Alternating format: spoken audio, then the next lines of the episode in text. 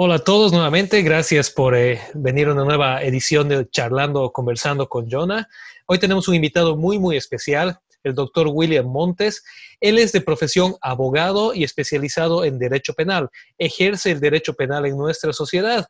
Y hoy vamos a hablar justamente de ese tema. Él es, él es profesional litigante y además de eso, él ha trabajado en el extranjero en misiones especiales con las Naciones Unidas. El 2007 estuvo en Haití con la misión MINUSTA, perdón si lo estoy pronunciando mal. Eh, el objetivo era la estabilización de ese país bajo el capítulo 7 de la Carta de la ONU y la lucha contra el tráfico de drogas y armamento. En 2002 ha estado en Colombia apoyando en lucha contra el narcotráfico y el terrorismo también. Y bueno, como ya hemos dicho, a riesgo de ser redundantes, él es un abogado, un profesional que ejerce aquí en nuestro medio, especializado en el tema de derecho penal, eh, un tema tan, tan complejo y tan, tan delicado en nuestra realidad. Así que, Williams, gracias por uh, acompañarnos, por darnos de tu tiempo este día y por tocar esta temática que a veces no nos damos cuenta, pero es en cierta manera, es un fundamento del contrato social que tenemos en un país. El derecho penal es el, brazo punitivo del gobierno, en cierta manera, eh, que permite privar a las personas de libertad, privar a las personas de ciertos derechos si es que no se maneja con cuidado.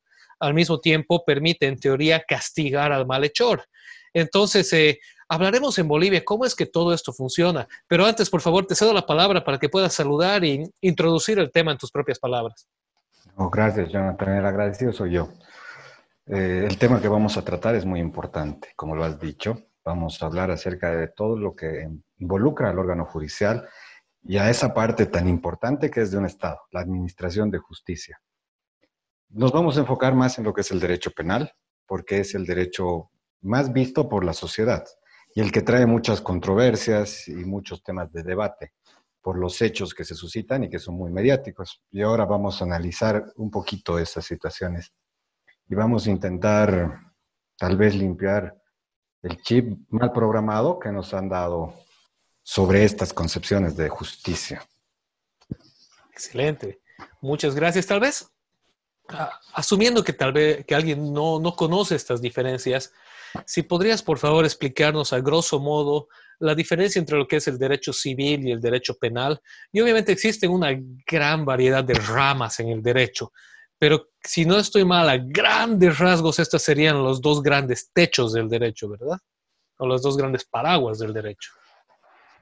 En realidad existen, el derecho se, se divide en diferentes ramas. Y la primera división que tenemos es parte del derecho público y parte del derecho privado. En el derecho público vamos a encontrar el derecho penal.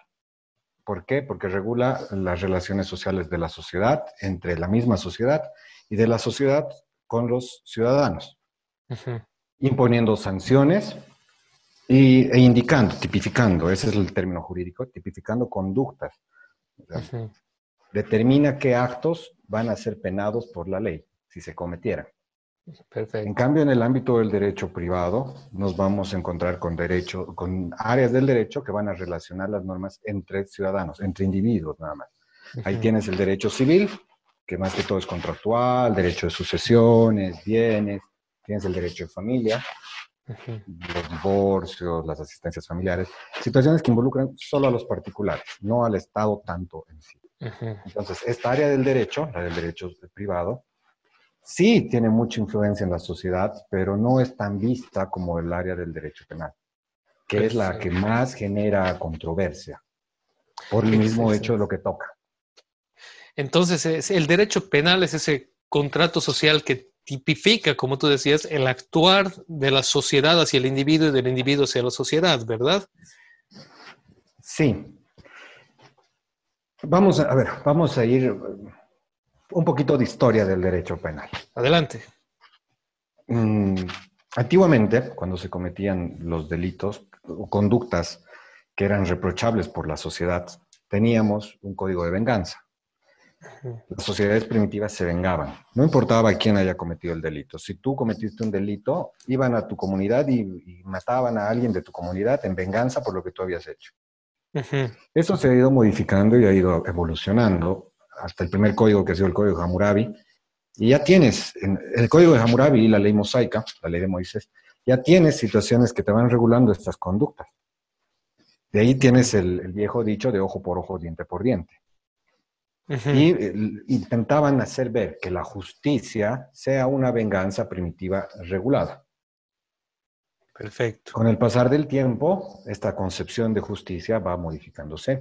Nosotros llegamos a la parte de Roma, que es la parte que influye mucho en, nuestro continente, en el derecho, y genera nuevos institutos jurídicos, nuevos avances, nuevas relaciones, nuevas situaciones, que ya van viendo y van normando que la venganza no tiene que ser tan venganza, sino que el castigo que se tiene que dar tiene que ser un cacho proporcional, pero igual era excesivo en ese tiempo. O podías matar a la persona. Si alguien cometió un delito, lo mataban. Entonces, la idea... no era ciudadano considerado persona y lo mataban. La idea original, antigua, más precaria, si se quiere, era simplemente devolver el golpe, ¿verdad? Sí, la venganza. La venganza, tal cual. La venganza. Encontramos, bueno, el área con la que estoy más familiarizado, en, el, en, la Torá, en la ley bíblica del Antiguo Testamento, por ejemplo, el Levítico y Deuteronomio ya regulan que esa venganza, ese ojo por ojo, sea proporcional al daño, pero era literalmente proporcional. Es decir, si, si tú me cortas una oreja, yo te corto la oreja.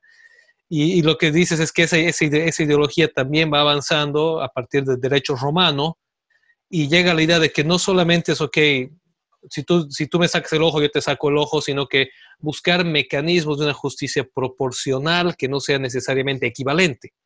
E, eso es más o menos lo que estamos diciendo. Ya no es textual de si te saca una oreja, le sacas una oreja, pero sí existían excesos. Y va avanzando la sociedad, iba avanzando todo llegamos a la época del iluminismo. Entonces ya encontramos la creación de los estados modernos. Y para eso el derecho penal también evoluciona y ya se vuelve una rama propia, una ciencia propia del derecho, independiente. Y aquí vemos que empiezan a surgir escuelas del derecho que van determinando situaciones y van limitando el poder del Estado con el derecho penal. Por ejemplo, tenemos a Hobbes. Y esto es algo muy importante que tienen que comprender. Hobbes nos decía que el Estado puede convertirse en un leviatán. ¿Qué es el leviatán? Es un monstruo que va a ir a destruir a cualquier ciudadano. ¿Y por qué? El Estado es aquella persona que tiene todo el poder en el órgano ejecutivo, judicial, en el órgano legislativo, puede crear normas, puede tipificar conductas, y enfrentar a un ciudadano contra el Estado es una desproporción tremenda y abismal el Estado siempre va a tener todas las de ganar. Está aquí que Hobbes dice que tenemos que regular y controlar a ese leviatán. ¿Y cómo controlamos ese leviatán? Tenemos que ponerle cadenas, y en este caso las cadenas van a ser las garantías y los derechos de las personas. Ya tienen que respetarse esos derechos y garantías dentro de un proceso. En esta época no te olvides que hemos saltado varias etapas de la historia, pero en la Edad Media tenemos los procesos inquisitorios. La Santa Inquisición, que básicamente ha puesto en oscuridad al derecho penal y a su avance, y se basaba principalmente en la tortura y en la confesión como medio de prueba ideal. Una persona confesaba bajo tortura, aunque no haya hecho alguna cosa, simplemente para librarse del dolor y el sufrimiento que estaba padeciendo en ese momento y lo mataban de igual manera, y lo sentenciaban y lo declaraban culpable. Correcto. Ese, ese proceso y esa forma de pensar, lamentablemente, nuestros, hasta nuestros días en Bolivia se mantiene. Existe el concepto en, la Edad Media, justamente de, en el caso de la Inquisición, del, poder judicial como un brazo de la autoridad, en este caso era eclesial, no necesariamente estatal, para darle un poder irregulado, ¿verdad? ¿verdad? En este caso a la iglesia, pero se puede aplicar lo mismo en los estados comunistas, por ejemplo, bajo Stalin, a, los estados...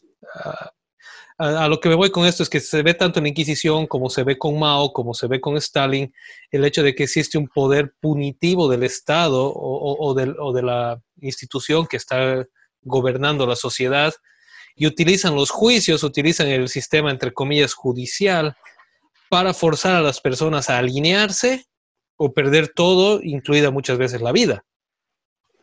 Es, más o menos esa, esa idea de ese leviatán, a lo, que más o menos se refiere el concepto, un estado tan poderoso que ejerce su brazo de justicia no para hacer justicia, sino para controlar al, pueblo y llevarlo a obedecer, a la obediencia ciega, ¿verdad? Sí, y no solo ocurre en los regímenes eh, comunistas como el de Mao o el de Stalin, o socialistas, como quieran llamarlo. Esta concepción del proceso inquisitorio en materia penal se ha dado en Bolivia hasta 1970. Bueno, en realidad hasta el 2000, hasta 1999 y entra en vigencia el 2001 un nuevo Código Procesal Penal.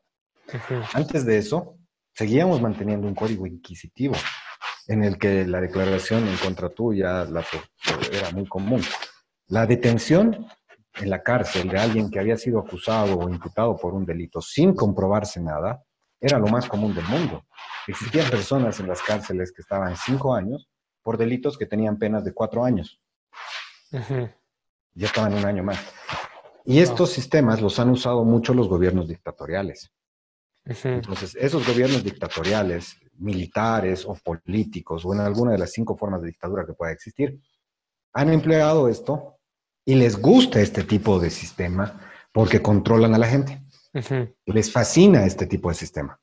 En este último tiempo en Bolivia han intentado modificar el Código Procesal Penal, haciéndonos ver que iba a ser mucho más estricto, iba a haber muchas más garantías para las supuestas víctimas de delitos. Eh, siempre han existido las propuestas tontas y absurdas de incrementar penas o generar penas de muerte, cadenas perpetuas, penas químicas sin ningún estudio, simplemente bajo argumentos populistas. Eso es lo que viene a llamarse el populismo punitivo actualmente. Son propuestas ridículas de normas que no van a solucionar el problema. Entramos ahí porque ahí estamos poniendo el dedo en la llaga, en un, en un, tema importante y de algo que ha sucedido recientemente, está muy fresco en el imaginario de, nuestras, de nuestra sociedad boliviana. Aclaremos, imaginario no estamos diciendo imaginación, sino en, lo que la gente visualiza ese momento en la sociedad. Y es la muerte de Esther, ¿verdad? Esta pequeña niña inocente en la ciudad del Alto, cuyo cuerpo ha sido encontrado en la calle, sin vida y, vejado, ¿verdad? Por, por, lo que creo que es correcto llamarle a la persona que haya sido, porque el imputado aún no ha sido declarado culpable hasta el momento de esta entrevista, pero es correcto llamar un depredador a la persona que haya hecho esto contra ella. Y de aquí surge lo que tú mencionabas, que es la idea de buscar penas de muerte, castraciones químicas y otro tipo de cosas. Y en esto tú dices que este tipo de cosas se llaman eh, justicia populista, no sé qué término nos has dado, pero... Populismo punitivo. Populismo punitivo, muchas gracias.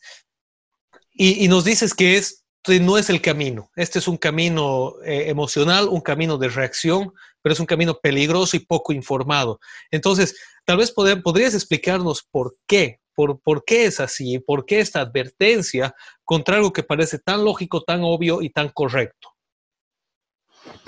Sí, es muy peligroso. El populismo, de donde venga, y sea cual sea el populismo, es peligroso.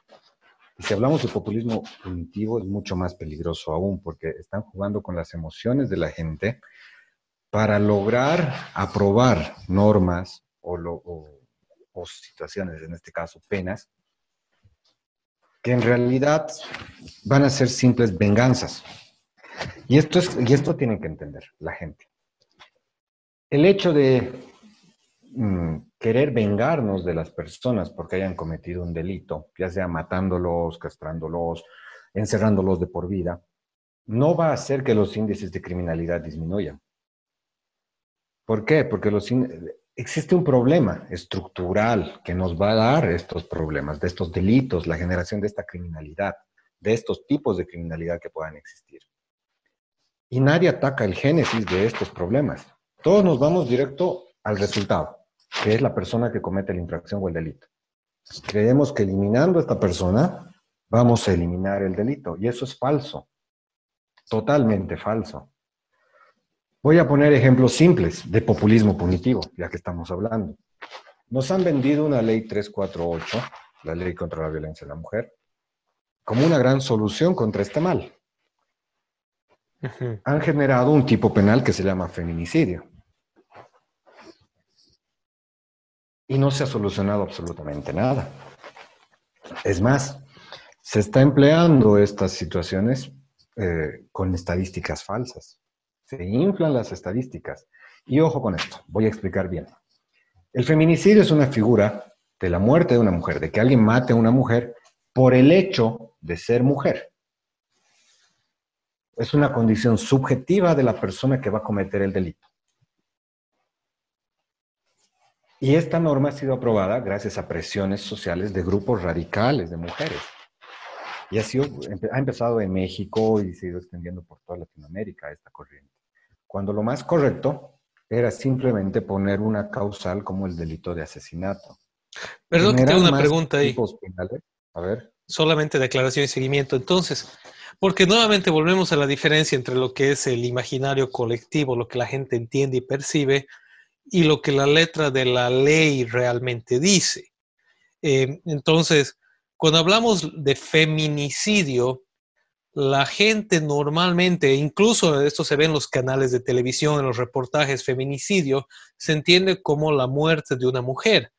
Pero lo que estamos diciendo, lo que estarías aclarándonos es que en términos legales se está hablando del hecho de matar a una mujer por el hecho de ser mujer. Es decir, si, déjamelo ponerte así en, un, como un ejemplo muy poco instruido y después dime si es válido, ¿sí?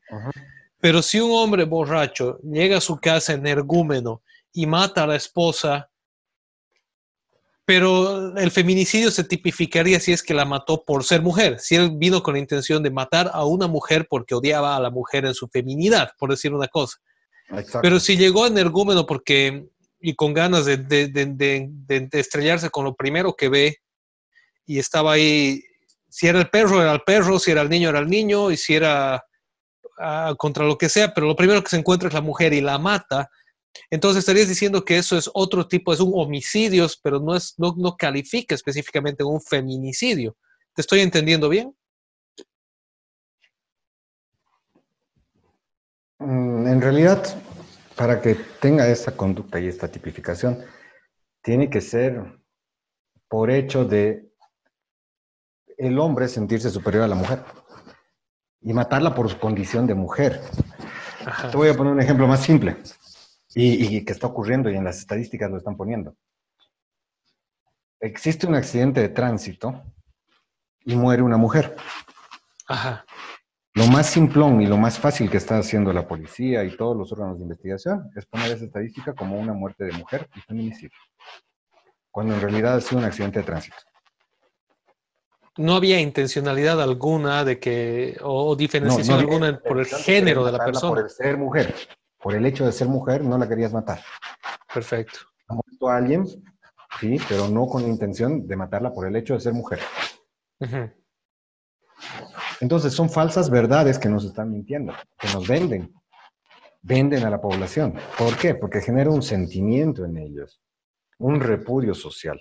Y son estadísticas que, nos, que les sirven a los políticos desalmados para generar simpatizantes, para generar discursos, para seguir alelando más a la población. Y esto no solo pasa en nuestro país. Este tema de manejar la criminalidad en estadísticas pasa casi en todo el mundo. Y te voy a dar un ejemplo. En Japón, no tienen una alta, cuando los delitos, cuando alguien muere, un, homicidio, digamos, no, es, eh, no puede ser encontrado el autor, ese muerto entra a las estadísticas de suicidio.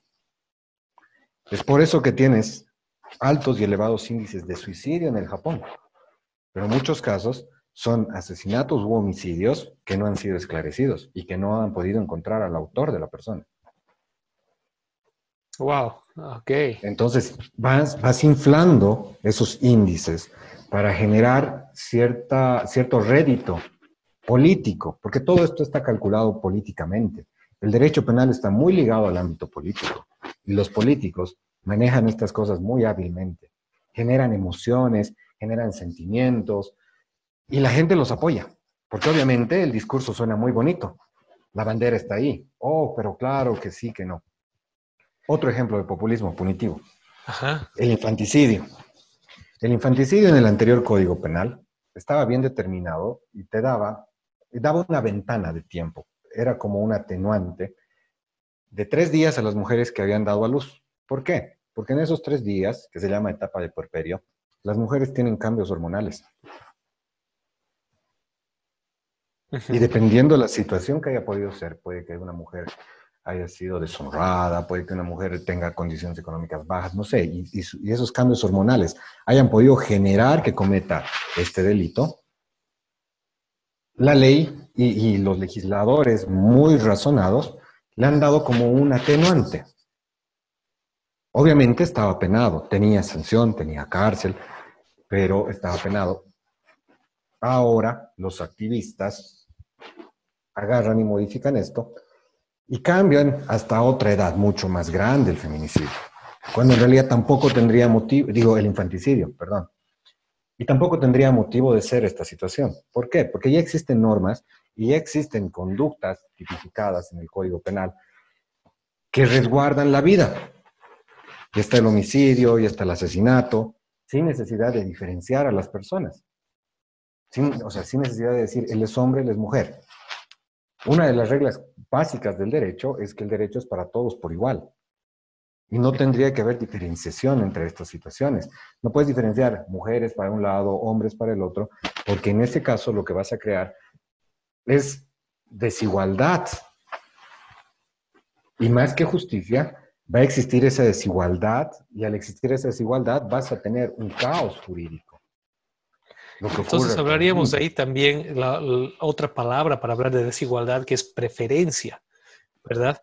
Se estaría dando preferencia a un sector X de la sociedad sobre otro sector. Eh, y es justamente lo que se acusa en muchos casos por los colectivos femeninos, de que hay preferencia al varón. Pero lo que estás diciendo es que muchas de estas leyes buscan hacer exactamente lo contrario. No es equilibrar la balanza, sino dar preferencia a un sector X o Y de la sociedad por encima de otro. Y para eso se utilizan modelos estadísticos con falacias de tal manera de justificar esta, este, este tipo de acciones. ¿Es correcto eso? Sí, es correcto. Te voy a dar cómo está la pirámide de protección jurídica en Bolivia. En la cabeza están, o en la base, como quieras verlo, o sea, la, protección primaria, viene a los niños y a los adultos mayores. Y sí, todo Estado debería proteger a los niños y a los adultos mayores porque son los más vulnerables que puedan existir. Después viene la protección a las mujeres. Después, las normas en rango y preferencia. Viene la protección a la comunidad LGTBI. Después, las normas protegen a los animales. Y por último, las normas protegen a los hombres heterosexuales de 18 a 60 años.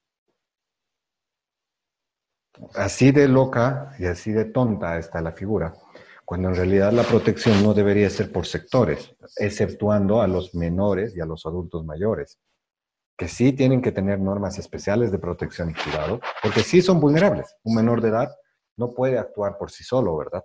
Siempre necesita alguien que lo vaya a proteger. Y un adulto mayor también pero los demás sectores de la sociedad, todos son iguales. Y el discurso que siempre escucho cuando digo esto es, pero la ley puede decir esta situación, pero en la práctica es otra. Eso es mentira. En la práctica es totalmente distinto. En la práctica y en la ley estamos viendo que existe eh, supremacía de un sector sobre otro, sobre de una comunidad sobre otra comunidad, de un grupo social sobre otro grupo social. Y eso la norma no puede permitirlo. La norma tiene que ser equitativa para todos. El caso de la, de la muchacha, de la niña que murió en La Paz, en el Alto, es un caso más de los muchos que existen. Lo han mediatizado muchísimo. Y me hace recuerdo, y vamos a hacer memoria todos, del caso del bebé Alexander, que también lo han mediatizado. Que los canales, que los medios de comunicación, que presentadoras, que presentadores, que políticos, que aquí, que allá, que todo el mundo decía, no, ¿cómo es posible? Ese médico tiene que ser castrado, que hay que matar a ese médico, que ese desgraciado, que no puede seguir con vida.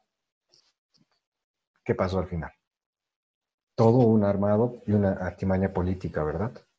Ese pobre médico en realidad era inocente. Ese pobre médico jamás había tocado al bebé. El fiscal agarró, lo imputó, lo metieron a la cárcel, estuvo detenido en la cárcel. Por la presión social, no pudo salir con medidas sustitutivas a la detención preventiva. Y eso vamos a hablar en un momento. Lo dejaron encerrado. Un inocente estando en la cárcel, ¿quién sabe qué es lo que ha podido pasar? ¿Quién sabe lo que ha podido vivir? ¿Quién le, quién le devuelve el tiempo que ha estado encerrado? La libertad es uno de los derechos primordiales y fundamentales de cualquier persona. Pero ya la sentencia social estaba puesta. Los medios de comunicación, sin ningún elemento de sustento, lo han sentenciado. Y la sociedad ha reaccionado como tenía que reaccionar, aleladamente y desproporcionalmente. Uno de los problemas tal vez que va de la mano de esto, y no hablando tanto del tema del derecho, porque ahorita nos vas a explicar un poco hablando desde la perspectiva del derecho, pero desde la perspectiva social, y que lo mencionabas hace un momento, es que la sociedad no busca soluciones, sino busca culpables. Y esto va ayudado, auspiciado por un sistema mediático que lo único que busca es sensacionalismo y aumentar su, visibilidad. No busca hacer reportajes serios. Hablando del caso de Esther, que está muy presente ahora en la mente colectiva, es que hay una diferencia muy grande entre buscar al culpable para lincharlo y así castigar a alguien por la muerte de Esther y buscar la raíz en la sociedad de que este tipo de casos existan y existan en tal cantidad en nuestra nación, que no es lo mismo. Em, entonces, este es un tema muy, muy importante y en esto los medios de comunicación masivos tienen un rol de culpa muy grande, porque ya ponen el rostro de la persona, ya lo, ya lo arrojan a los lobos sin que haya sido legalmente juzgado, sin que se hayan presentado pruebas, sin que haya ningún tipo de, caso o sentencia en su contra.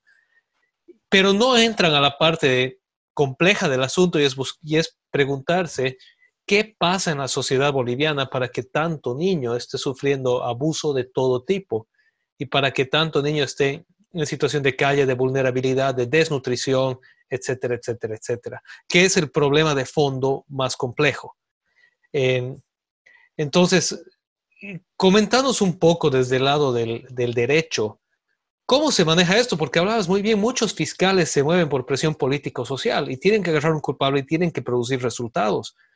¿Cómo se, ¿Cómo se maneja esto? ¿Cómo se maneja la defensa? ¿Y cuál sería la escuela de pensamiento legal que debería primar en este tipo de casos? En realidad eso es parte del populismo punitivo el hecho de que los medios de comunicación sentencien a alguien, el hecho de que existan grupos de presión, porque existen grupos de presión muy bien armados y organizados, con cierto tipo de delitos hacen marchas, huelgas, están parados en el juzgado, eh, están gritándole al juez, o incluso amenazan a los jueces si es que no sacan resoluciones que ellos creen que es lo correcto, cuando en realidad no tienen ningún conocimiento de la norma. El juez y el fiscal tienen que actuar de acuerdo a la ley. No hay otra, no existe otra situación. Y ahora vamos a explicar esos puntos y esos pasos. Perdón, perdóname que te interrumpa, solo un paso previo para que la gente, y, perdóname esto, después te dejo elaborar el punto con más detalle, pero una cosa que yo he notado que en Bolivia no se conoce, porque se la habla, se lo regurgita, pero no se comprende, es el tema de la separación de poderes y el alcance que debería tener cada poder y la interacción entre estos poderes, ¿verdad? Entonces, se pide, por ejemplo, a la presidente de turno que se asegure de que este hombre reciba pena de muerte. ese es un pedido que se hace. Y la otra, feliz y sin reparo, sale en su Twitter el día de hoy y dice que está ordenando que se le dé la pena máxima a este hombre. Entonces, ahí, independientemente de quién sea la persona de turno, se está hablando de un concepto dictatorial del Ejecutivo, ¿verdad? Eh, porque el, Ejecutivo no puede eh, dictar sentencia, ni siquiera puede insinuar sentencia. Ese, debería ser la labor del, del, Poder Judicial. Entonces, antes de que entres al punto y, y, desarrolles, por favor, solo una breve explicación para que la gente entienda qué es realmente una separación de poderes y qué, y qué debería cumplir cada, cada uno de los tres poderes básicos del Estado. Ya. Hemos hablado del Leviatán de Hobbes y hemos dicho que en materia penal necesitábamos garantías. Pero los pensadores, Hobbes, Rousseau, Montesquieu, todos, al crear los estados modernos y al dar estas doctrinas, han determinado que para que pueda existir una correcta aplicación del Estado, de ese contrato social que vamos a tener, se lo tenía que limitar y no entregar el poder a una sola persona como existía antes en una monarquía absolutista. El rey que decidía todo, impuestos, la vida de alguien, qué hacer, cuándo ir a pelear. Entonces, crean diferentes órganos el órgano ejecutivo, el órgano legislativo y el órgano judicial. Cada uno con diferentes funciones y atribuciones. Nuestra constitución actual mantiene esto y ha creado un órgano más de poder que sería el órgano electoral. Tenemos que entender que las cabezas de cada órgano, y esto es lo que tenemos que entender todos, que las cabezas de cada órgano tienen el mismo rango no es que el presidente del país es el, jefe y el, presidente de la Cámara de la Asamblea está aquí abajo y el presidente del órgano judicial está aquí. No, todos tienen el mismo rango, solo que tienen diferentes funciones. Y esas funciones específicas que cada uno tiene no pueden estar inmiscuidas unas en otras. Es totalmente absurdo que del órgano ejecutivo salgan personas a decir que tienen que investigar a una persona o que le tienen que dar una sanción de tanto tiempo, solo para quedar bien con la población. Eso es parte del populismo. Nosotros en América Latina sufrimos un problema gigante con el populismo. Nos gustan los caudillos, nos gustan los populistas, y en realidad los populistas son los que destruyen esta institucionalidad que debería existir, esta separación de órganos de poder. Porque si existe esta separación de órganos de poder, tienes un órgano ejecutivo que se va a encargar de una cosa, un órgano legislativo que va a controlar al ejecutivo y un órgano judicial que puede ser controlado por cualquiera de ellos y fiscalizado de manera independiente, tienes asegurado ese control interno y esos pesos y contrapesos necesarios. Y tienes una estructura fuerte de Estado que va a solventar todo. Pero cuando tienes a gente que se inmiscuye del órgano ejecutivo, en el órgano legislativo y el órgano judicial, y todos están bajo su mando, estamos hablando pues de un totalitarismo donde él va a hacer lo que le dé la regalada gana. Chao institucionalidad de Estado y adiós todo lo que pueda hacer bien un país. Y es muy peligroso. Mm, yo te voy a dar un ejemplo actual. Y no es de, no es de, un, un populista que venga de la línea del foro de Sao Paulo. Este es un populista que está en contra del Foro de Sao Paulo, pero igual es un riesgo para su país. Y hablo de Bukele. Es un totalitario que está en la línea y en el límite de poder convertir, de dar un pasito a, cualquier lado y convertirse en un totalitario. Para quienes no lo saben, estamos hablando del presidente de El Salvador, ¿verdad? Sí. Que está, ahora es el, nuevo Ken de todas las Barbies. Eh, todo el mundo lo ama y lo adora pero mucha gente, yo conozco gente en Centroamérica he vivido allá y gente de los países vecinos, por ejemplo, hay muchos amigos guatemaltecos que tienen idea de gobierno e incluso algunos exmilitares dicen que tiene todo el perfil de un viejo dictador centroamericano. Es eh, popular, es demagogo y, se está llevando por encima toda la independencia de poderes y toda la legalidad y los procesos eh, correctos del país, ¿verdad? Mira, yo no sabía esa parte, que, las personas en Centroamérica decían eso, pero es simplemente el perfil que tienen. Todos estos populistas tienen ese perfil y le hacen mucho daño al órgano judicial. En realidad todo el Estado, ¿no? Pero el tema de hoy de la charla es la parte judicial, el aparato judicial de un país. Y le hace muchísimo daño ¿Terminarías teniendo un, un órgano legislativo de palo que solamente saca leyes que el Ejecutivo le pide, y un órgano judicial que se vuelve un brazo punitivo, una especie de, en vez de un órgano judicial es una fuerza más del orden, como una, un, rango más, un, brazo represor del Ejecutivo. Entonces, básicamente tienes una dictadura. Sí, y eso es lo que ha pasado en Bolivia durante tanto tiempo. Y eso es porque Bolivia ha perdido el norte en lo que es el derecho penal. Y ahora lo vamos a explicar. Ahora vamos a ir a este, vamos a explicar este librito, que es el Código de Procedimiento Penal, a detalle, para que podamos entender cómo funciona realmente un proceso y no salgamos a manifestar, no salgamos a, apoyar eh, propuestas tontas, porque para mí son propuestas absolutamente tontas. Habrá gente que creerá que yo estoy hablando estupideces, pero ahora que vamos a hablar, vamos a ver y vamos a intentar encontrar ese puntito, porque digo que son tontas. Les he explicado a grosso modo que el leviatán del Estado y, lo que estamos hablando tiene que ser controlado. El Código Procesal Penal que nosotros tenemos ha sido ejecutado y ha sido elaborado con un código modelo para toda Iberoamérica. ¿En qué sentido? Casi toda nuestra región, en la década de los 70, de algunos países hasta los 80, ha vivido bajo una dictadura militar muy dura, en la cual los derechos, las garantías eran vulnerados. Aquel que pensaba diferente lo agarraban, lo encerraban o lo desaparecían. Eh, visto de ese modo, todos los países de Iberoamérica han pensado cómo mejorar esto, controlar y evitar que nuevos dictadores puedan entrar y dañar a la población. Eso es lo primero que tienen que entender. Evitar que dañen a la población. Entonces crean un código modelo iberoamericano en el que se ponen muchas garantías. Garantías que ya estaban en muchas constituciones, pero que estaban olvidadas en las constituciones políticas de sus países. El Código Penal, el Código de Procedimiento Penal, nos da las pautas de cómo tener que juzgar a una persona. Y esta es la parte en la que todo mundo razona mal. El momento del procesamiento, el Código Penal dice que tenemos que aplicar medidas cautelares. ¿A qué va? Una persona comete un delito o es denunciada de haber cometido un delito. Es arrestada. Cuando es arrestada, pasa a un juez, quien tiene que ver su situación jurídica. Tiene que ver si se va a defender en libertad o se va a defender detenido o se va a defender dentro de la cárcel, mientras dure la investigación, antes de llegar a un juicio. No es que detienen a una persona e inmediatamente se lleva a cabo un juicio oral, que va a sancionar a esta persona y lo va a sentenciar como culpable o inocente. Existe un proceso, por eso se llama proceso, paso tras paso que se tiene que hacer, para evitar el abuso del poder de la autoridad. Una persona detenida es arrestada o aprendida, pasa a un juez, aprendido pasa a un juez cautelar. Un juez cautelar es aquel juez que no va a conocer las actuaciones investigativas del proceso.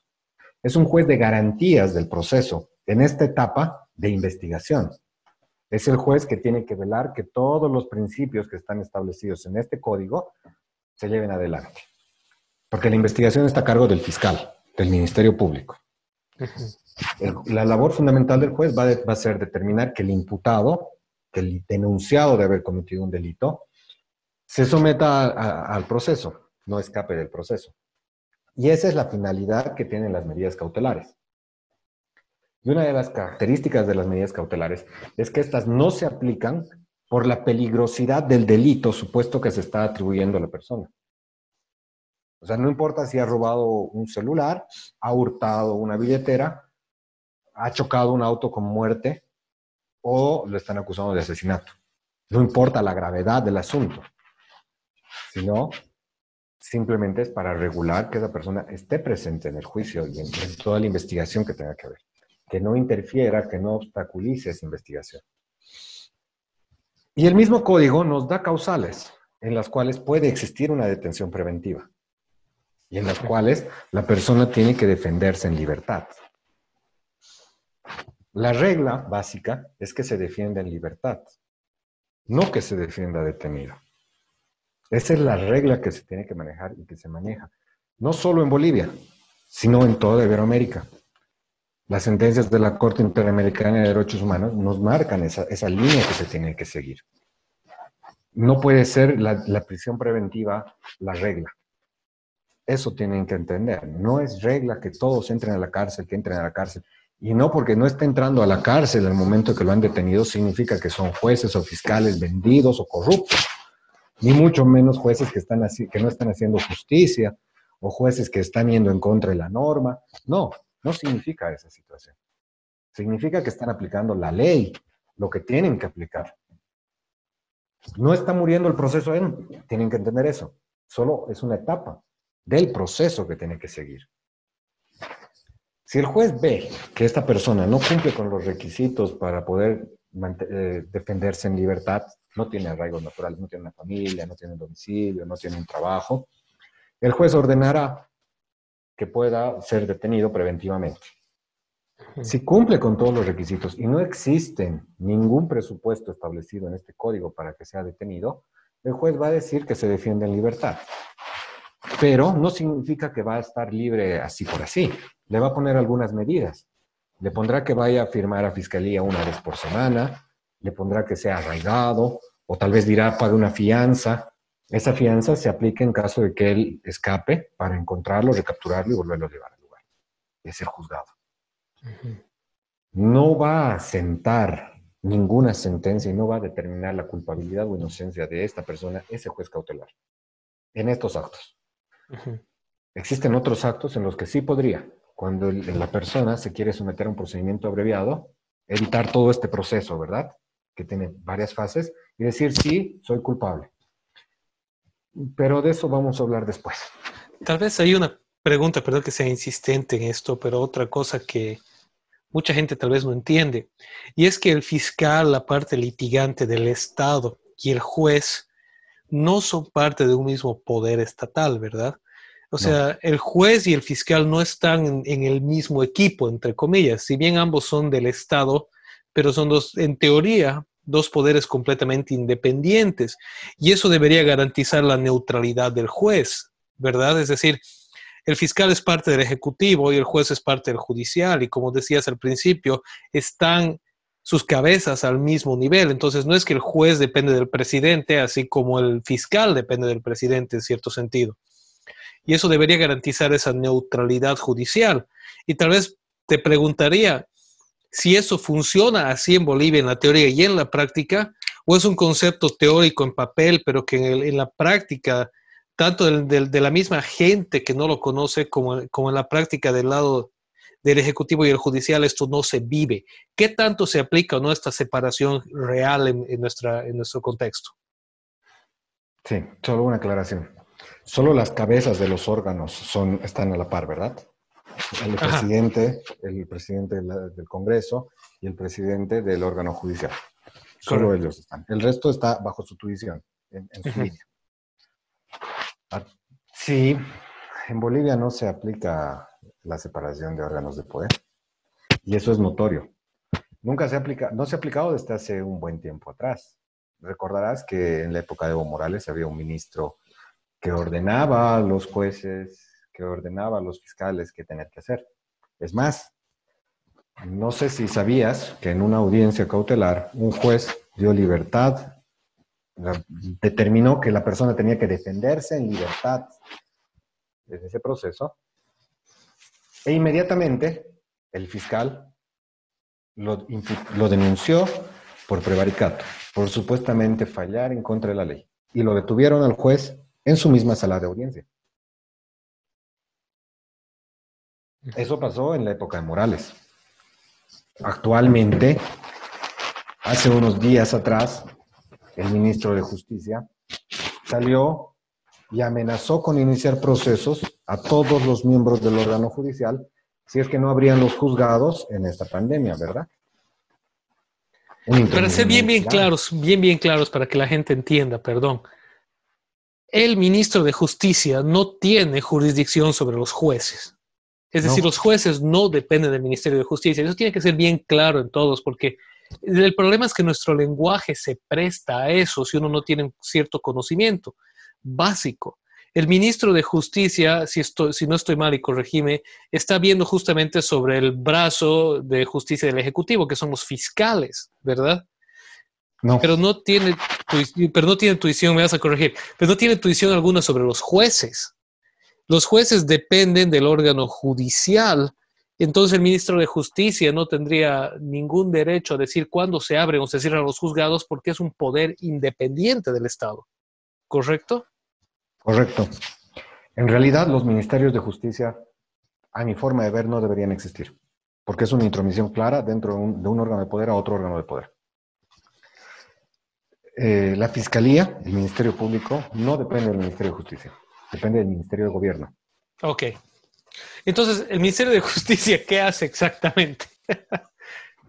en estos años, en, estos, en esta década pasada, el Ministerio de Justicia se ha encargado de crear eh, unidades que podríamos decir intentan ayudar a personas que no tienen recursos para agarrar y colaborarlos con abogados. Eh, es como una ONG estatal. Algo así. Se encarga del control de los abogados. En realidad, no tiene una función muy fuerte dentro del Estado. Y entonces, en mi, concepción equivocada, entonces el Ministerio de Gobierno está sobre los fiscales, aún peor en ese caso que el ministro de Justicia, de Justicia salga a amenazar a los jueces que están completamente ajenos a su jurisdicción. Y perdón, en este punto sigo siendo insistente porque yo me, yo me incluyo en la ignorancia colectiva en esto. Es que el legislativo, el ejecutivo y el judicial son independientes. Entonces, si bien el legislativo, el ejecutivo puede decir, todo el brazo ejecutivo del gobierno, impuestos, este, qué sé yo, caminos, paran, el judicial puede decir seguimos funcionando, en teoría. No digo que lo hagan, o viceversa. Y lo mismo el legislativo. El legislativo tiene el derecho de decir sesionamos o no, independientemente de lo que el ejecutivo diga. Lógicamente hay reglamentaciones para cada uno que se deben cumplir, pero no es que el ejecutivo dictamina las funciones del judicial y del legislativo a gusto del ejecutivo, ¿verdad? No. Cada quien es independiente y autónomo. O debería serlo, ¿verdad? Debería ser independiente y autónomo. Pero nos hemos acostumbrado a que sea el órgano ejecutivo el que haga las directrices para todo. Y la gente sigue acostumbrada y tenemos que quitar ese chip. Porque darle el poder a un solo órgano es muy preocupante y es demasiado alarmante y peligroso para cada uno de nosotros como individuos de la sociedad. No porque pertenezcas a una clase, no porque pertenezcas a un colectivo, no, sino como individuos totales. Mm. Perdón, el paréntesis, continuaremos. No, dale. ¿Y por qué va esta parte? Y es, es esencial que tengan que entender esto de la aplicación de medidas cautelares. La gente y el gobierno siempre ha, ha salido, y los medios de comunicación con el populismo punitivo, a tergiversar la noticia y generar malestar en la población. Te doy un ejemplo. La persona es detenida, va ante el juez cautelar, que en realidad no tiene que conocer el, fondo del proceso, ¿verdad? No investiga, solo tiene que ver la situación de que si la persona se va a defender en libertad o no se va, o va a defenderse dentro de la cárcel. Y el juez determina que la persona tiene todos los elementos para defenderse en libertad. Tiene todas las garantías necesarias le aplica algunas medidas sustitutivas a la detención preventiva y se defiende en libertad. ¿Qué es lo que hacen los medios de comunicación? El juez tanto dio libertad a tal persona por tal delito. Y la gente empieza a rebundar, la gente empieza a criticar, la gente empieza a sentirse desdichada, molesta, porque creen que el juez lo ha dejado absuelto, cuando en realidad el juez todavía no ha emitido ningún criterio de sentencia. Solo estamos viendo su situación. El proceso va a continuar. ¿Y por qué generan esto? Porque a estas personas y a estos gobiernos totalitarios lo que quieren es cambiar este código, y lo han intentado y lo han empezado a modificar durante varias veces, para volverlo un código nuevamente inquisitivo, donde la detención sea la práctica, donde si estás detenido eres un, peso menos para el Estado, una manera muy fácil de librarse de opositores, una manera muy fácil de librarse de todos aquellos que creen o están en contra de tu administración y dejarte encerrado y olvidado en, una casa. La noticia no debería ser así. La noticia que los medios de comunicación deberían dar es, tal persona fue a su audiencia cautelar y el juez determinó medidas sustitutivas. Pero el proceso continúa, ¿verdad? Veamos.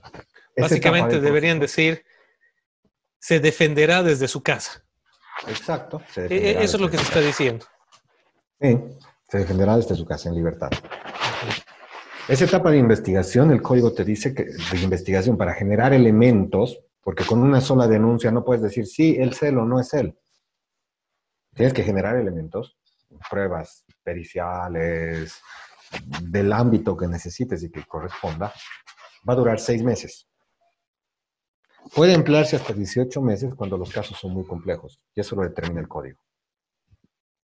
Pasado ese tiempo, el fiscal, ya con todas las armas y herramientas que tenga, con todas las pruebas, va a decir, perfecto, tenemos todas las pruebas, vámonos a una acusación. ¿Qué significa una acusación? Nos vamos a ir al juicio oral. Hay elementos para ir al juicio y sostener que esta persona es con probabilidad de autor y partícipe de este hecho y que lo vamos a sentenciar. Si en esos seis meses no existen elementos suficientes que puedan sustentarse en un juicio oral, el fiscal dirá, pues no existen elementos, lo han denunciado falsamente. Entonces, no voy a irme a juicio. Es inocente. Y saca un requerimiento conclusivo en ese sentido. Te vas a juicio y ya no es el mismo juez el que conoce la causa. Pasa a un tribunal o a un juzgado de sentencia. Y ese es el juez que va a determinar si existe responsabilidad o no. Pero no va a determinar porque las partes le cuenten, sino va a determinar en base a lo que las partes lleguen a probar. El juez probará que él estaba presente, que sus huellas están ahí, que su ADN está ahí presente, o la defensa probará que no es el ADN de, su defendido, y ya cada una de las hipótesis que tienen planteadas ambas partes se irán a refutar. El juez, en base a eso, va a determinar la culpabilidad o inocencia de la persona. Correcto. Lo sentencian. Es la primera sentencia. Entonces, estamos hablando de que, para entender, en cierto caso se, acusa a alguien de algo, llega la policía, lo arresta, esa, eh, va con un fiscal ante un juez y dice, esta persona está siendo acusada de este, de este crimen, ¿verdad? Lo denuncian, sería lo correcto. En términos jurídicos, la primera es la denunciado. Ok. Entonces el juez en ese caso, me imagino que primero determina si hay o no hay elementos válidos para dar curso a la denuncia. No, eh, para dar curso a la detención. A la detención. Sí. Entonces, el, juez dice, ok, esta persona se puede defender de, ante, ante esta denuncia, esta persona se puede defender desde su casa o desde, dependiendo de ciertas condiciones o se va a defender desde la cárcel. Y nos vemos en seis meses, más o menos, eh, y en ese periodo el fiscal, tras la denuncia, tiene la, tarea de llevar adelante la investigación para presentar y, respaldar dicha denuncia, ¿verdad? de la misma manera, la parte defensora tiene que preparar su defensa. Y en, y en, teoría, en la teoría, si el fiscal en ese caminar se da cuenta que la denuncia no tiene pies ni cabeza, pues la levanta, la retira, ¿verdad? No, no la retira. Determina que, bueno, ya, sí, para términos comunes sí, la retira. No, está bien, no, no, corregimos, porque como decíamos previo a la charla, estar al aire, este sí es un tema en el que yo me declaro. Ah, eh, hay otros temas en los que eh, entro más y puedo, tengo cierto conocimiento de base. Acá tengo un conocimiento muy, muy limitado y popular, así que por favor, corregime, guianos, mm. ese es el tema de estas charlas. No es solamente entender. No la retira. El fiscal agarra y saca una resolución diciendo He investigado, lo vamos a poner en palabras simples, ¿no? He investigado y bajo la investigación he determinado que el señor no es culpable, no tiene indicios de responsabilidad, no hay algo, no hay una prueba cierta que sostenga esa denuncia que se ha presentado. Y la persona sale libre y se acabó la historia. Eso se, sí, la persona sale libre y se acabó ahí la historia. Ok. Y eso puede pasar eh, a un mes, a cinco meses, hasta el día del juicio. O sea, no es que el fiscal debe esperar al día del, juicio agendado, sino que en cualquier momento del proceso investigativo el fiscal puede decir eh, no hay bases para esto. No, existe, ya, existe jurisprudencia para determinar que el periodo de investigación no puede ser un mes, ¿no? Ajá, ok. Para que sea una buena investigación y sea objetiva. Ya y, que no se puedan comprar tampoco a los fiscales. O sea, todo está, todo el procedimiento y el actuar está pensado, incluso está normado. Entonces, estaríamos hablando de que en papel hay un sistema sólido de cómo esto se debe llevar a cabo. No es que se esté inventando en lo que se camina, sino que está ya hecho, normado. Y cuando hablamos de jurisprudencia, para que las personas nos entiendan, jurisprudencia se refiere a fallos anteriores, ¿verdad? A lo que, a lo que el sistema judicial ha hecho históricamente, que ha ido sentando precedentes para cómo se ejerce la justicia hoy, que no es lo que está en la letra del código, sino lo que está en la experiencia colectiva del derecho en la nación, ¿verdad? Sí, la jurisprudencia son los fallos que, te dan el lineamiento a seguir. Ajá, exacto. Te marcan el caminito en alguna cosa de interpretación de algún artículo, pongamos. Ya. Y, y estos fallos, esta jurisprudencia es emitida por el Tribunal Constitucional y también por la Corte Suprema o el Tribunal Supremo de Justicia, ahora llamado. Entonces, para el indocto como yo, cuando hablamos de jurisprudencia, no es lo que vas a encontrar abriendo el libro del código, es lo que vas a encontrar en base a la historia de cómo se ha interpretado ese código. Sí, a fallos debidamente numerados, de acuerdo a fechas, años, que te van a dar el lineamiento a seguir. Perfecto. Y eso se aplica mucho a casos ambiguos, por ejemplo, cuando hay una ley que se puede interpretar de diferentes maneras, la jurisprudencia establece cómo es el camino más correcto o más común, o no sé cuál será la palabra adecuada, para entender esta letra, ¿verdad? No, en realidad cuando hay esas cosas existen los procedimientos específicos para determinar qué aplicar. La jurisprudencia nos va a ayudar en casos de dudas sobre la aplicación de algún criterio. Ajá en relación a un artículo o en relación a, la aplicación de alguna medida o de alguna situación jurídica. Perfecto. Entonces, volviendo al punto, el, tema es que no, no, es algo que se está haciendo a, lo amateur, no es algo que viendo dos programas de televisión lo vas a entender, y no es algo que se está inventando en el camino. El código penal, el, sistema legal boliviano en papel es muy sólido es algo que no, no ha nacido del, del, sombrero de una persona, sino que si, decías viene de, un programa iberoamericano que busca dar garantías eh, judiciales a las personas, ¿verdad? Dar garantías legales a las personas. E, e, de, de ahí nace este sistema. Sí, es un código que ha sido muy bien pensado y muy bien manejado, ¿no? En toda la región manejamos los mismos principios básicos del derecho penal. Tal vez cambiamos nombres. Por ejemplo, en Colombia usan medida de aseguramiento y nosotros usamos medidas cautelares. Pero en realidad tienen el mismo fin, tienen la misma estructura eh, doctrinaria y se utilizan para lo mismo. Entonces, volviendo al punto, que la gente como yo entienda, se denuncia a alguien con esa denuncia, ¿se va a un juez cautelar o un juez eh, cautelar? Sí. A un juez de instrucción cautelar. El juez determina desde dónde se defiende esa persona y nos vemos en tal cantidad de tiempo para, para, llevar a cabo ya el juicio, juicio, el juicio de verdad. Él no, él no lleva el juicio. No, no bueno, eh, se ven con otro juez, que es el juez ya, que es el juez que realmente el escucha. O el juez. Sí. Ok. Y, y, ahí ya recién se lleva a cabo el juicio tal cual, ¿verdad? Ahí recién se determina culpabilidad o inocencia. Exacto. Pero hay algo, que, hay algo que también hay que entender. En esa etapa de los seis meses que hay investigación, si determina el juez que te tienes que defender desde la cárcel, que existen riesgos procesales, tú también tienes la opción en ese tiempo de poder desvirtuar esos riesgos procesales y poder salir con medidas sustitutivas de la cárcel. Entonces, no es que puedes estar un mes encerrado, detenido, y desvirtuar los elementos por los cuales te han detenido y sales y tienes todo el derecho de salir para defenderte en libertad. Perfecto. Tienes todo el derecho y las garantías. Y esto es lo que tiene que entender la gente, las garantías para todos. Porque existe una máxima en esta, en esta nueva justicia penal que tenemos desde hace tiempo, ya son casi 20 años, pero nueva, ¿no? ve? Acusatoria, de corte acusatoria. Más vale tener a un culpable fuera de la cárcel que a un inocente dentro de una cárcel. Es inocente puedo ser yo, puede ser tú, puede ser cualquiera de los que está escuchando o viendo esta entrevista. Porque el Estado como un leviatán puede armar procesos, ha armado procesos, ha destruido la vida de muchos.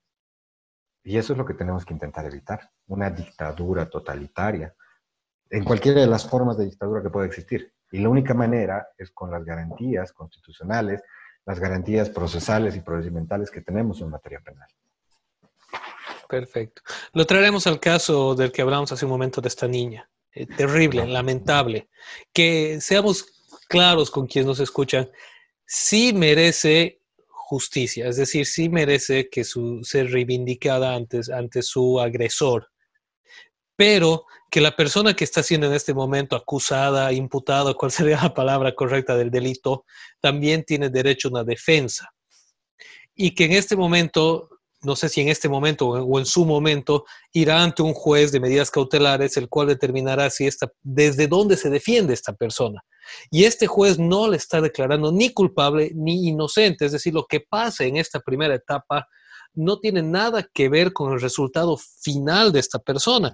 Y ojo, hay un cuidado, eh, si, me, si, me, si me corrige si estoy mal nuevamente, pero es que si este juez dice se defiende desde su casa y la gente protesta, qué barbaridad, lo han soltado al tipo, no, no, eso no tiene nada que ver porque puede que se defienda desde su casa y después sea declarado culpable y vaya a la cárcel. O puede que este juez diga se defiende desde la cárcel, ah, está en la cárcel, qué bien, y luego vaya al caso, al proceso y el juez del proceso determine que es inocente. Y, ahí, y entonces nos enfocamos tanto en la medida cautelar inmediata porque está fresco en la imaginación y nos olvidamos del hecho más importante, que es cuando la justicia realmente se ejerce, ¿verdad? Sí, eh, es correcto. El hecho de, la persona, el hecho de la persona que, ha sido detenida y que está siendo, ya ha sido imputada como el posible autor de este delito. Antes de comenzar la entrevista, antes de comenzar esta charla, vi en las redes sociales que supuestamente él ya y, así decía el medio de comunicación, ¿no? No voy a decir el nombre, pero eh, tal persona se declara autor confeso del delito. Autor confeso, y estamos viendo y hemos explicado que el autor confeso era el medio de, prueba del sistema inquisitivo, en el que te torturaban, en el que te, te, agarraban, en que aunque seas inocente, tenías que terminar diciendo sí soy culpable por esta situación. En Bolivia, la declaración de uno no es y no puede ser usada contra uno mismo. Si yo digo ante la policía o ante el Ministerio Público, sí, yo he cometido el delito, eso no puede ser usado en mi contra. Porque puede que me hayan amenazado, puede que me hayan hecho coacciones, puede que hayan existido un montón de vulneración de derechos solo para sentirse bien y para lograr los resultados que la sociedad quiere. Y es muy peligroso, porque la gente lo ve, ve esa situación, ve ese hecho y dice, bien hecho, este es el culpable, Sí, tiene que pagar, pero en realidad no se pone a pensar que esta situación puede llegarle a pasar a él. No porque haya cometido un delito, sino porque el Estado, si no es limitado y, no dejamos de seguir este populismo punitivo, puede llegar a generar en nosotros mismos situaciones en las que tengamos que vernos en la justicia. Situaciones que eran un arma de defensa que tenías, pero al apoyar y al que la gente siga, siga diciendo que está bien, que tiene que haber muchas cosas, se use en tu contra y pierdas esas oportunidades de defensa ante el Estado. Que te encierren o que encierren a alguien que conoces o que encierren a cualquier persona injustamente es una falla tremenda que tenemos que evitar. Yo entiendo que la gente se enalbora, siente emoción, apoyo, he visto en Facebook y en todas las redes sociales ni una menos, que a los niños, a las niñas no se les toca, yo entiendo y comprendo, pero las situaciones esas no van a cambiar este panorama. Y eso vamos a tocar yo creo en un momentito más, que terminemos esto del proceso.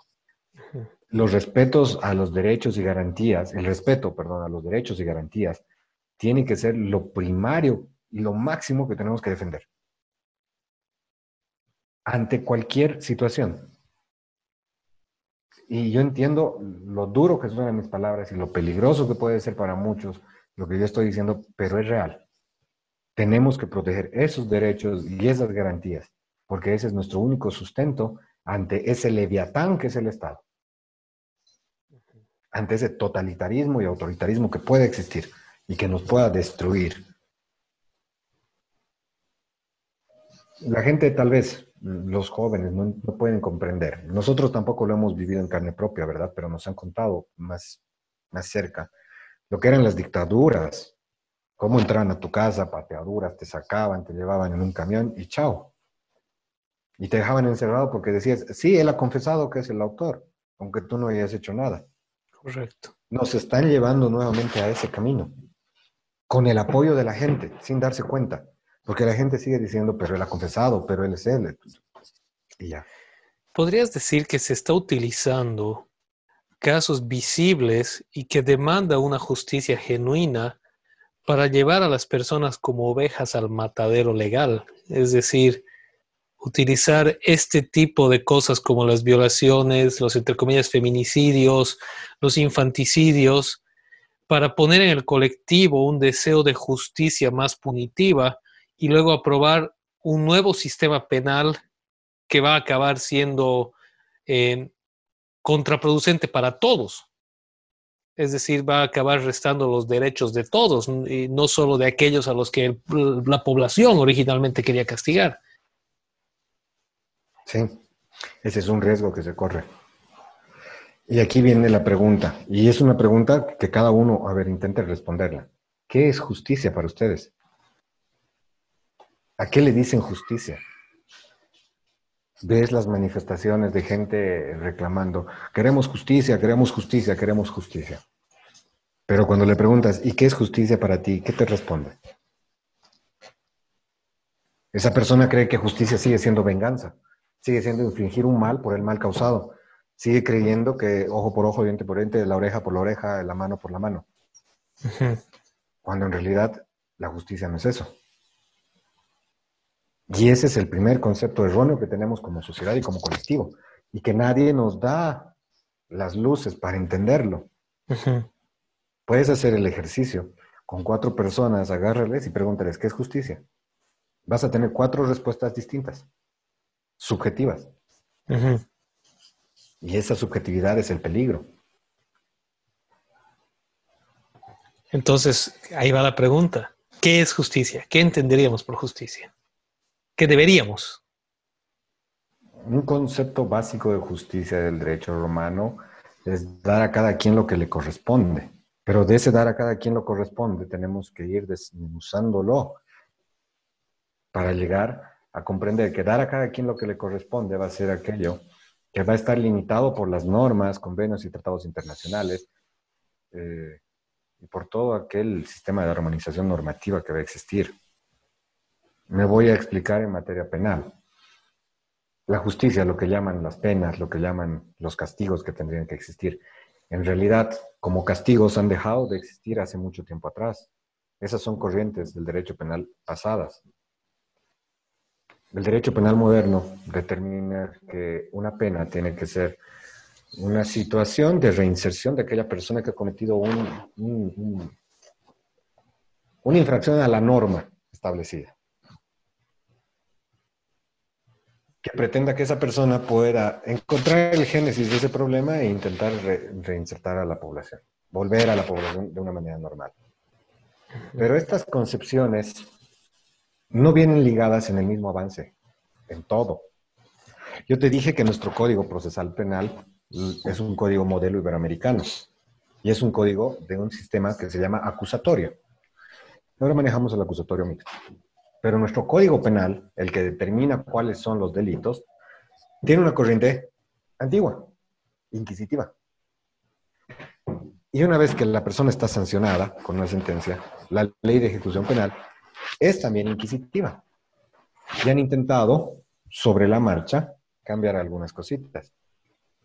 ¿Por qué no reinserta la cárcel a un individuo a la sociedad? Todo mundo dice porque hay hacinamiento, porque la cárcel es una escuela de delincuentes, porque en la cárcel van a aprender más cosas y demás.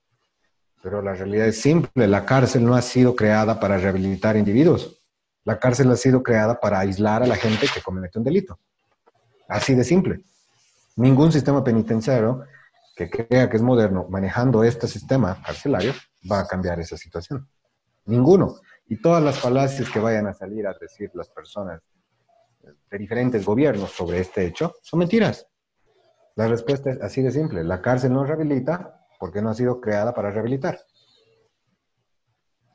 Correcto. Entonces, todo el sistema está mal. Y a la gente no lo ve. La gente no entiende esta parte que te voy a explicar. La gente solo ve el sistema penal, agarra y dice los jueces que los dejan libres.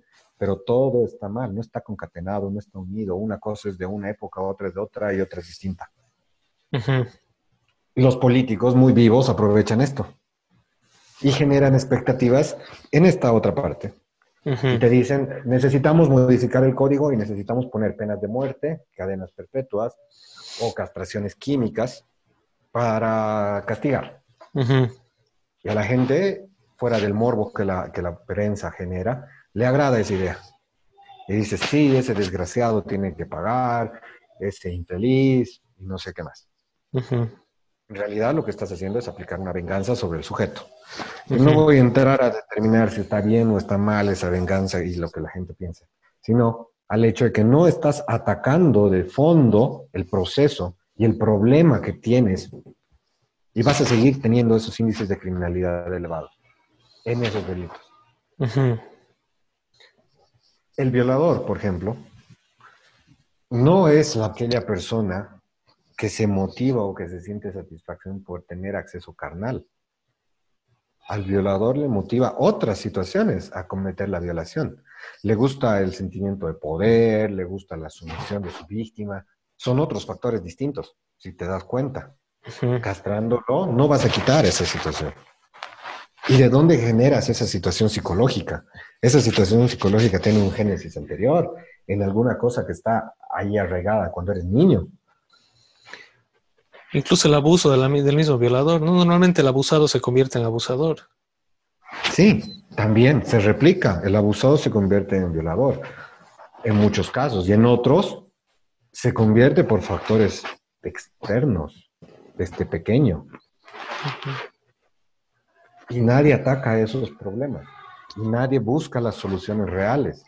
Otro ejemplo, la ley 348. Ya, no la vamos a atacar como populista, pero se determina que supuestamente esa ley era creada para evitar la violencia contra la mujer y no sé qué y no sé cuál. ¿Han disminuido los casos de violencia contra la mujer? No. ¿Por qué? Porque el sancionar ciertas conductas sin atacar el problema no sirve de nada. ¿Cuándo en realidad se cometen más de estos abusos contra la mujer? Cuando hay alcohol de por medio. 80% de los casos de agresiones contra mujeres es por alcohol, por abuso de alcohol, por embriaguez. Entonces, ¿qué deberíamos atacar?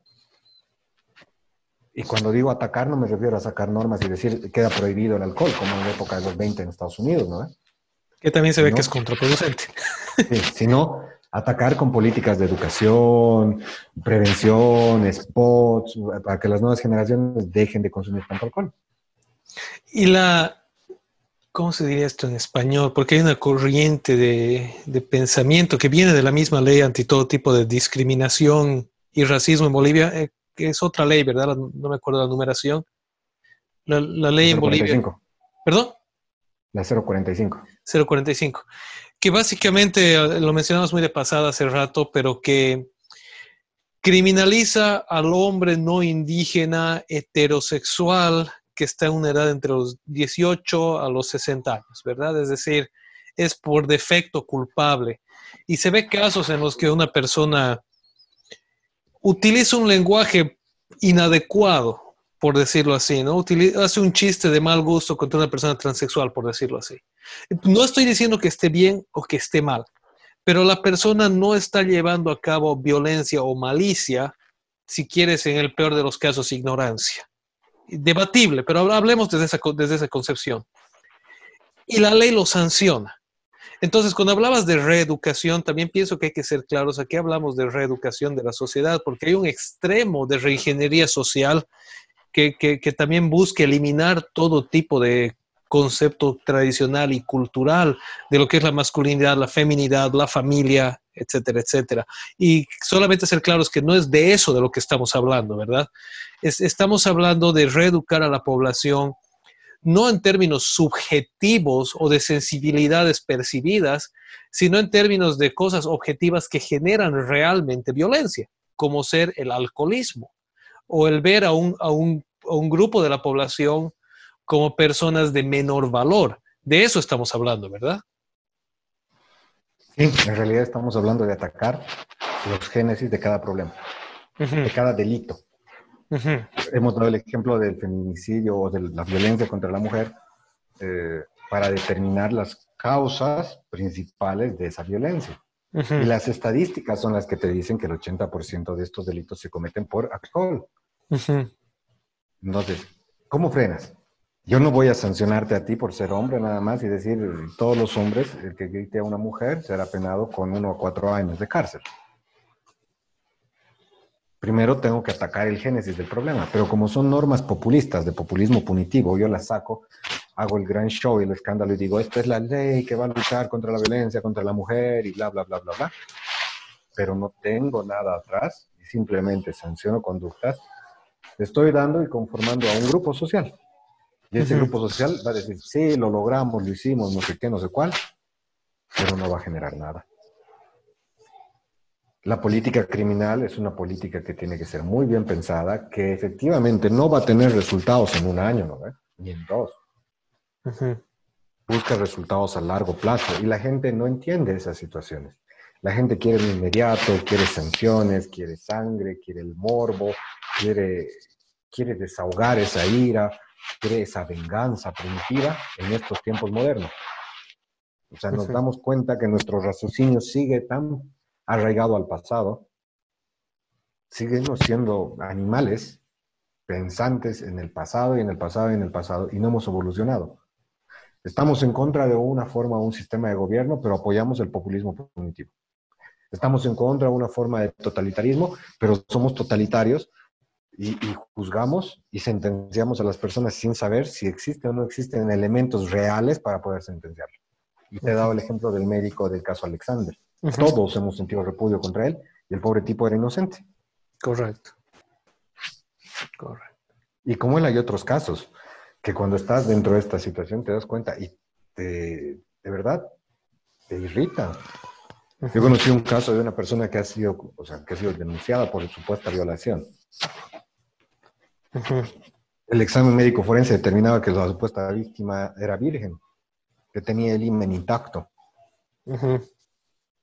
Mm, ha seguido el proceso.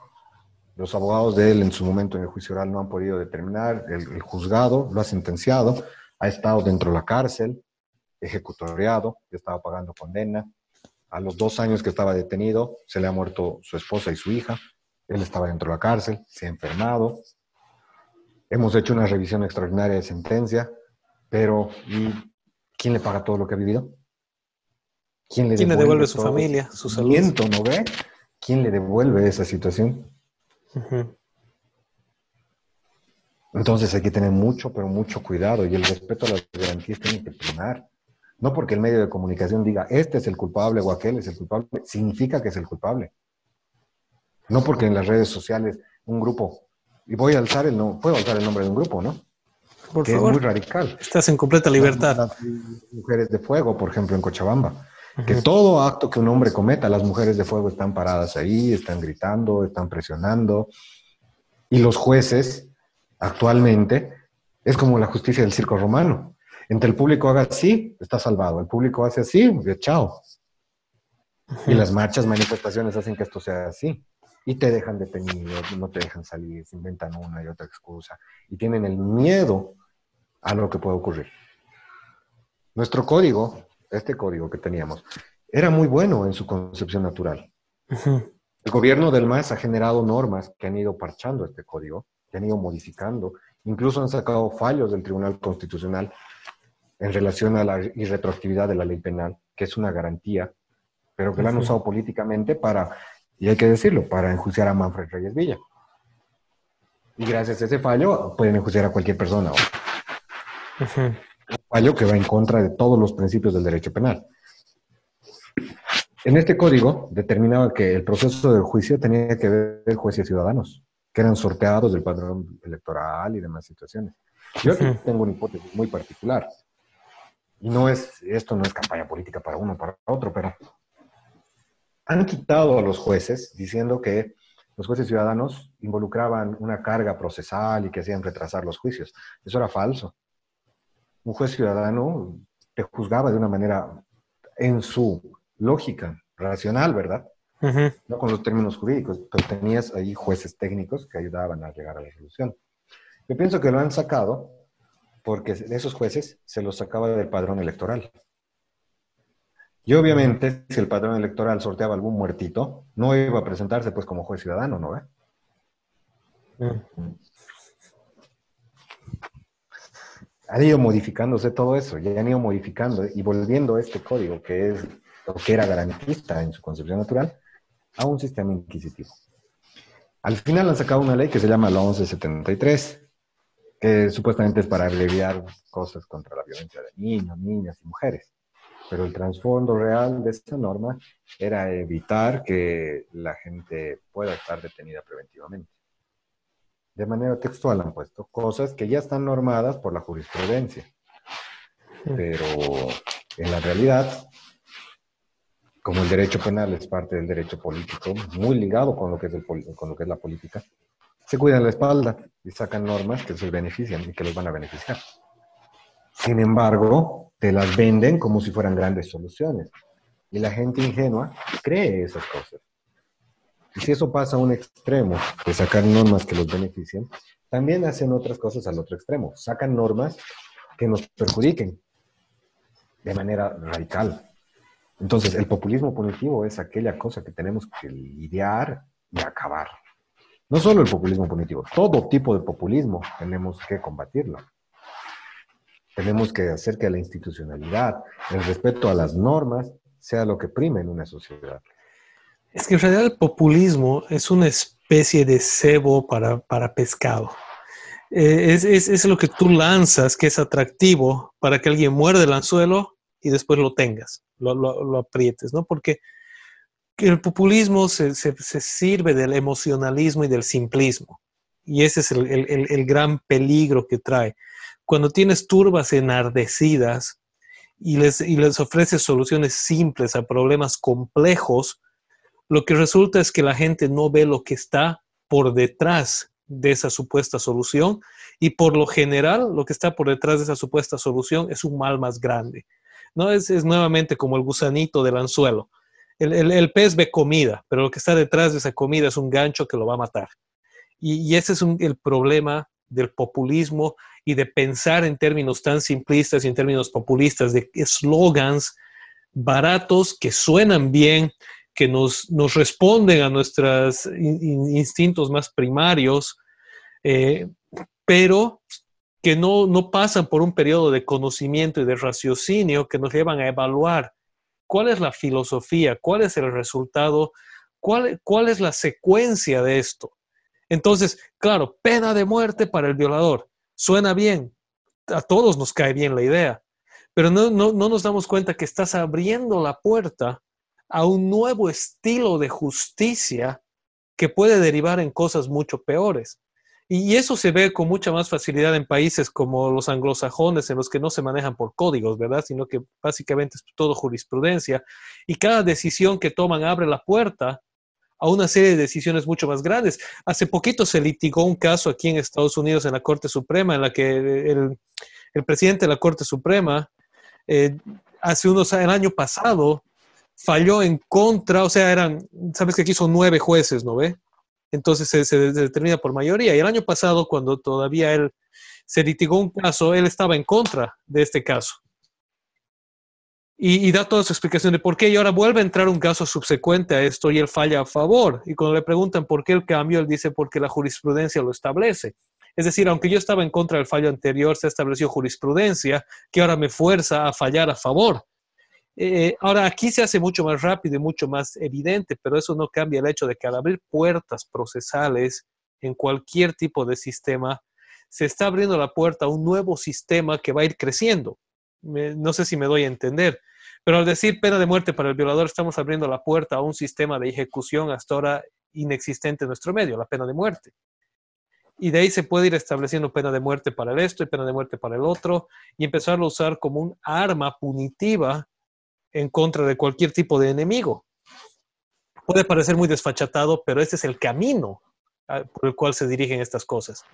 No sé si con realidad, en realidad sí, es verdad, y existen estudios de esto.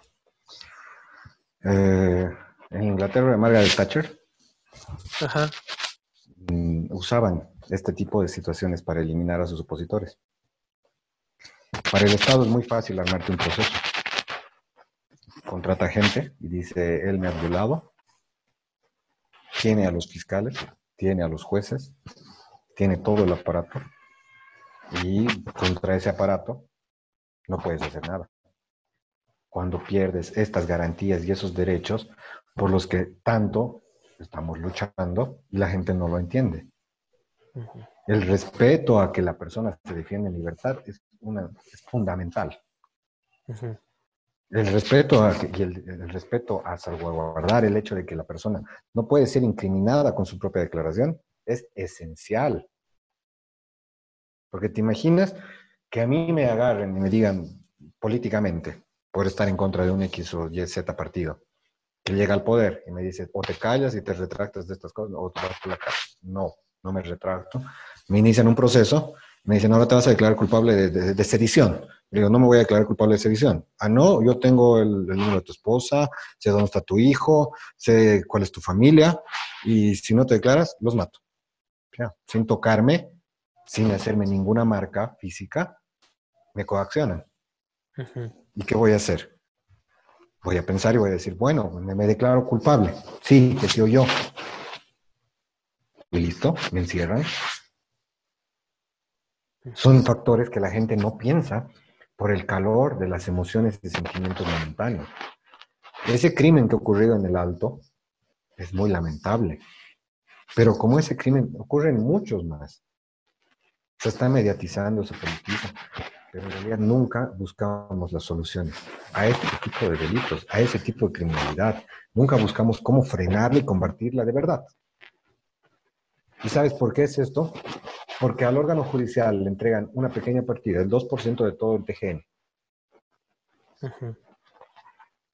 En los gobiernos anteriores, publicidad y propaganda tenía más presupuesto que el órgano judicial.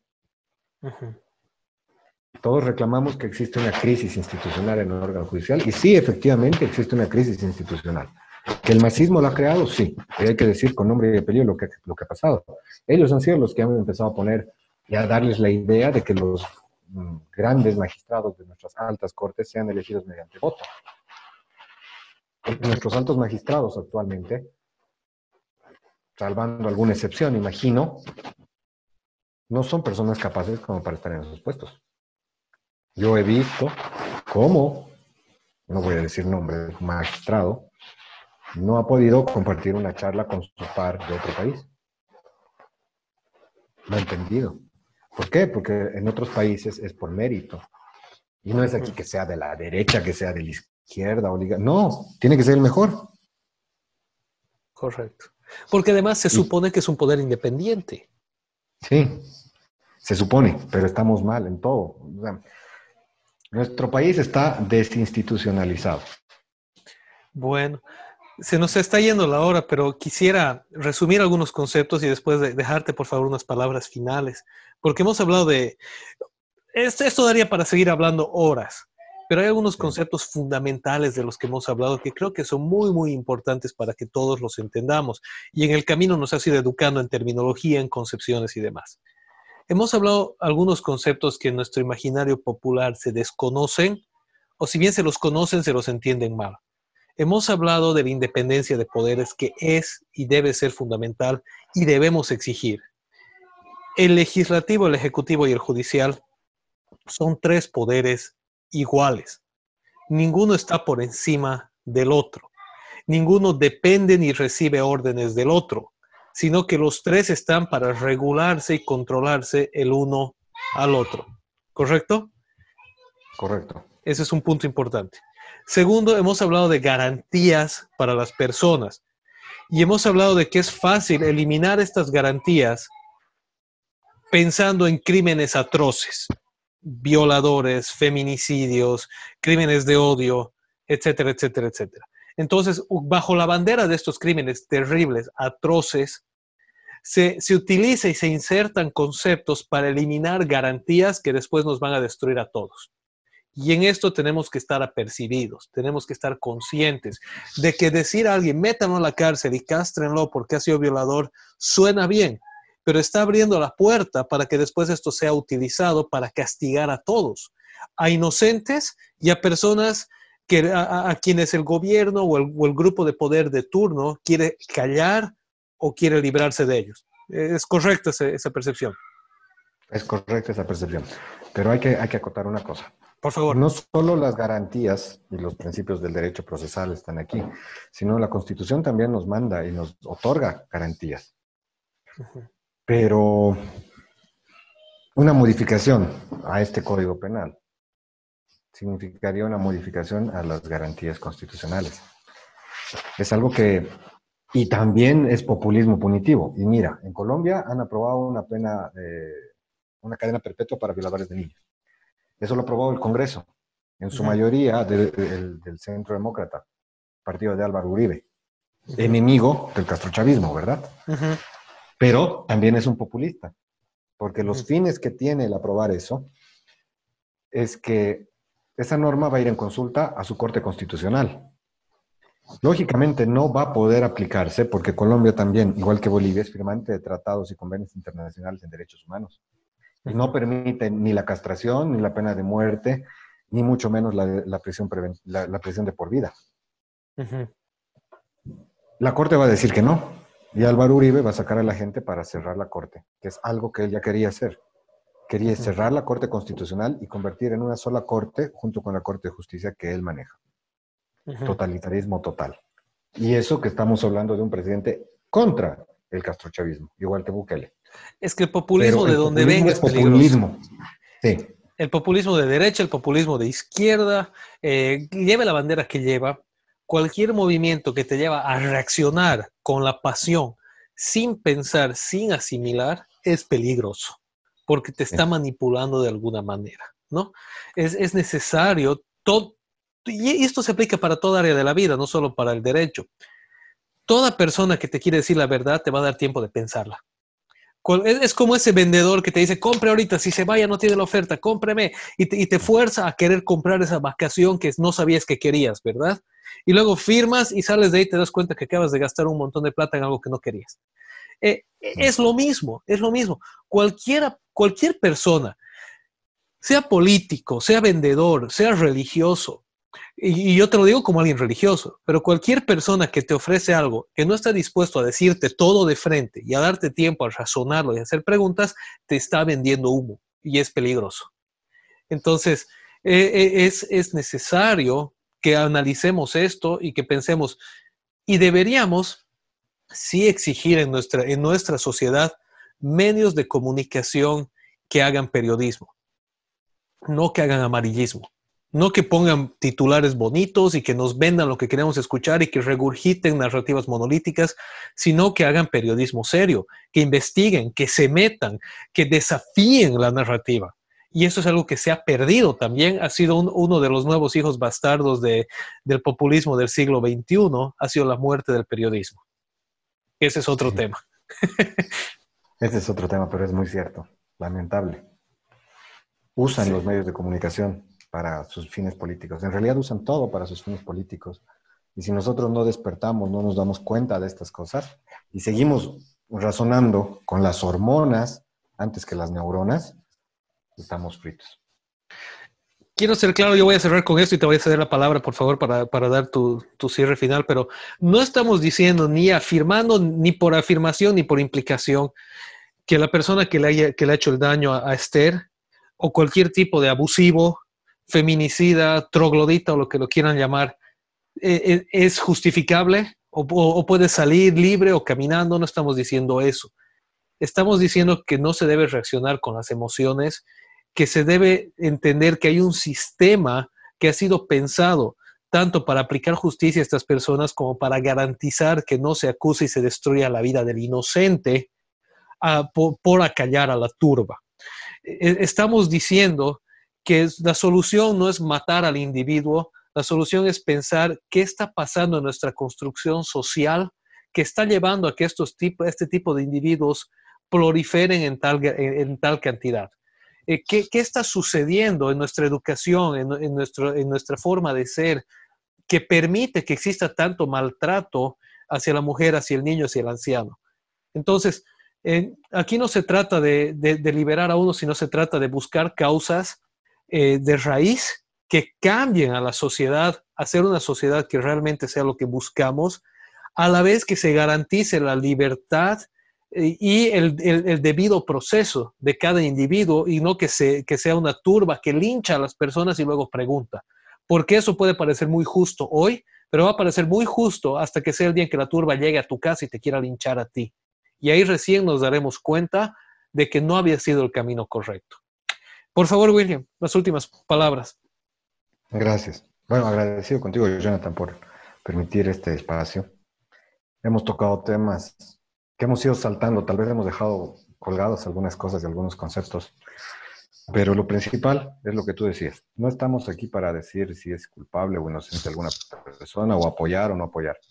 La charla está enfocada en el hecho de que tenemos que dejar de, usar tanto el sentimiento y dejarnos guiar por el sentimiento en temas tan neurálgicos y tan centrales. El tema de la justicia es un tema fundamental en cualquier Estado. Y la justicia, perdón, no funciona en base de mm, presiones, a base de amedrentamientos, a base de notas de prensa y todo aquello que se llama populismo punitivo. El órgano judicial tiene que actuar de manera independiente y siguiendo el proceso que tenga que seguir. Y la sociedad civil tiene que simplemente acompañar y ver que ese proceso se cumpla de acuerdo a lo que está establecido en el código, no exigiendo más allá de eso y no cayendo en la trampa de querer apoyar medidas que en realidad no van a solucionar el problema en simple, si nosotros apoyamos que exista pena de muerte para el violador, lo vamos a matar ese violador, pero va a haber otros 10 por detrás. ¿Y saben qué es lo que va a pasar? El órgano legislativo que va a sacar esa norma y que tiene que hacer todo un papeleo porque somos firmantes de tratados y convenios internacionales, primero que nada, se va a quedar tranquilo y calmado. Lo mismo que ha pasado con la ley 348. Ha sacado una norma, siguen existiendo violencia de género, no se ha atacado el génesis del problema, y el órgano legislativo está ahí, feliz y contento. No dice nada. No hacemos política criminal real. Y eso es lo que tenemos que pedir. La sociedad civil tiene que pedir políticas criminales reales para bajar los índices de criminalidad en determinados delitos. Caso contrario, si solo pedimos paliativos y placebos, vamos a seguir teniendo esos índices de criminalidad y nunca los vamos a poder frenar. Espero que se haya comprendido esta charla realmente y que la gente razone antes de, accionar de manera emocional. Gracias, Jonathan, nuevamente. Antes de irnos, querido William, eh, la pregunta que nada que ver con el tema, una pregunta que hago a casi todos los invitados. ¿Cuarentena rígida, sí, no? ¿Por qué? No, no creo en la cuarentena rígida. Creo que es una forma en la que se elimina la economía y los estudios han demostrado que más gente podría morir a causa de frenar la economía que por el mismo virus. La tasa de letalidad del virus no es muy elevada. El costo de frenar toda la economía de un país te genera muchos problemas. Y el dinero que erogas en todo esto, en intentar paliar, podrías aplicarlo en construir hospitales, en equipar los hospitales, en dar ítems y principalmente en campañas de prevención y cuidado para la población. Excelente. Muchísimas gracias. Entonces, eh, cuarentena rígida no, debido a que el mal que causa es mayor que el bien que pretende causar. Eso es lo que Williams estaría diciendo. Sí. Sí, doctor William Montes, abogado penalista con experiencia en misiones de paz, antiterrorismo y anti, antinarcotráfico en las Naciones Unidas y actualmente abogado litigante en la ciudad de Cochabamba. Muchas gracias por tu tiempo, hermano. Además, amigo de muchos años, de verdad, muchas gracias. Ha sido muy esclarecedora. Yo he aprendido muchísimo, muchísimo el día de hoy. Eh, y va a ser hasta una próxima ocasión. hay muchos más temas que tocar, muchos temas relacionados a esto, pero gracias por aclararnos y darnos un vistazo tan importante de, de lo que es entender este, el proceso y por qué existe. Y, no ser simplemente personas que reaccionan, personas emocionales, personas simplistas, que acaban metiéndose en algo que al final les va a dañar a ellos mismos. Muchas gracias, de verdad. Eh, va a ser hasta una siguiente ocasión cuando dispongas del tiempo para estar con nosotros. Siempre eres bienvenido. Muchas gracias, querido Willy. No, gracias a ti.